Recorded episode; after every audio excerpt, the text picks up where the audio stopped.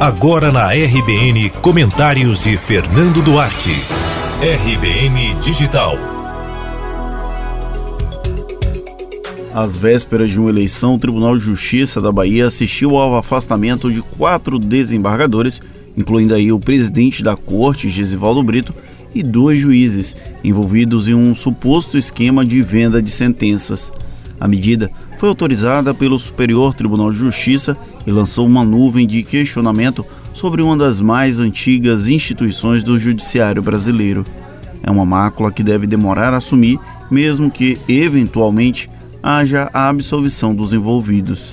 Finalmente, a caixa preta do TJ parece ter sido balançada com as investigações. Não que haja juízo de valor com a Operação Faroeste, Apenas é importante passar a limpo quaisquer especulações que envolvam o judiciário. Em um momento em que as instituições vivem sob vigilância constante e sob risco de fragilização, a Polícia Federal expôs as entranhas de desembargadores e juízes de uma maneira constrangedora. Além do atual presidente, a antecessora dele, Maria do Socorro Barreto Santiago, também está no olho do furacão determinado pelo STJ. Ou seja, Desgraça pouca não é bobagem. Como se não fosse suficiente essa exposição negativa, dois dos alvos da Faroeste eram candidatos à presidência do TJ. José Olegário Monção Caldas e Maria da Graça Osório Pimentel integram a lista de homologados para disputar o pleito, previamente agendado para hoje e desmarcado após a deflagração da operação. Afastados provisoriamente por 90 dias, os quatro desembargadores colocam os pares em saia justa, principalmente por comporem a linha mais nobre da cúpula do judiciário. Dois deles com possibilidades claras de serem o comando da corte no biênio vindouro.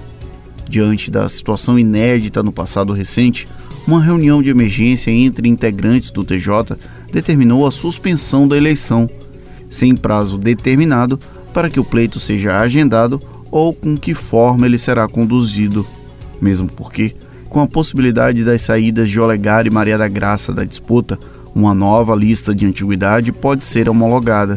Ou seja, há chances de mudanças no tabuleiro de xadrez do judiciário baiano e é preciso aguardar a poeira baixar para entender as consequências efetivas dessa operação. Qualquer leitura antecipada desse novo cenário pode incorrer em erro, até porque ao menos dois grupos distintos da corte acabaram atingidos pela PF. Outro reflexo dos mandados de busca e apreensão envolvendo magistrados do TJ é ter mexido nos brios e nos medos de desembargadores e juízes. Por mais que haja uma noção de corporativismo forte da categoria, o espírito de corpo institucional também é bem expressivo. Não é descartado, inclusive, que malfeitos sejam jogados aos leões para, de alguma forma, evitar que o tribunal seja atingido de maneira fatal frente à opinião pública. Afinal, infelizmente, às vezes é mais importante manter as aparências.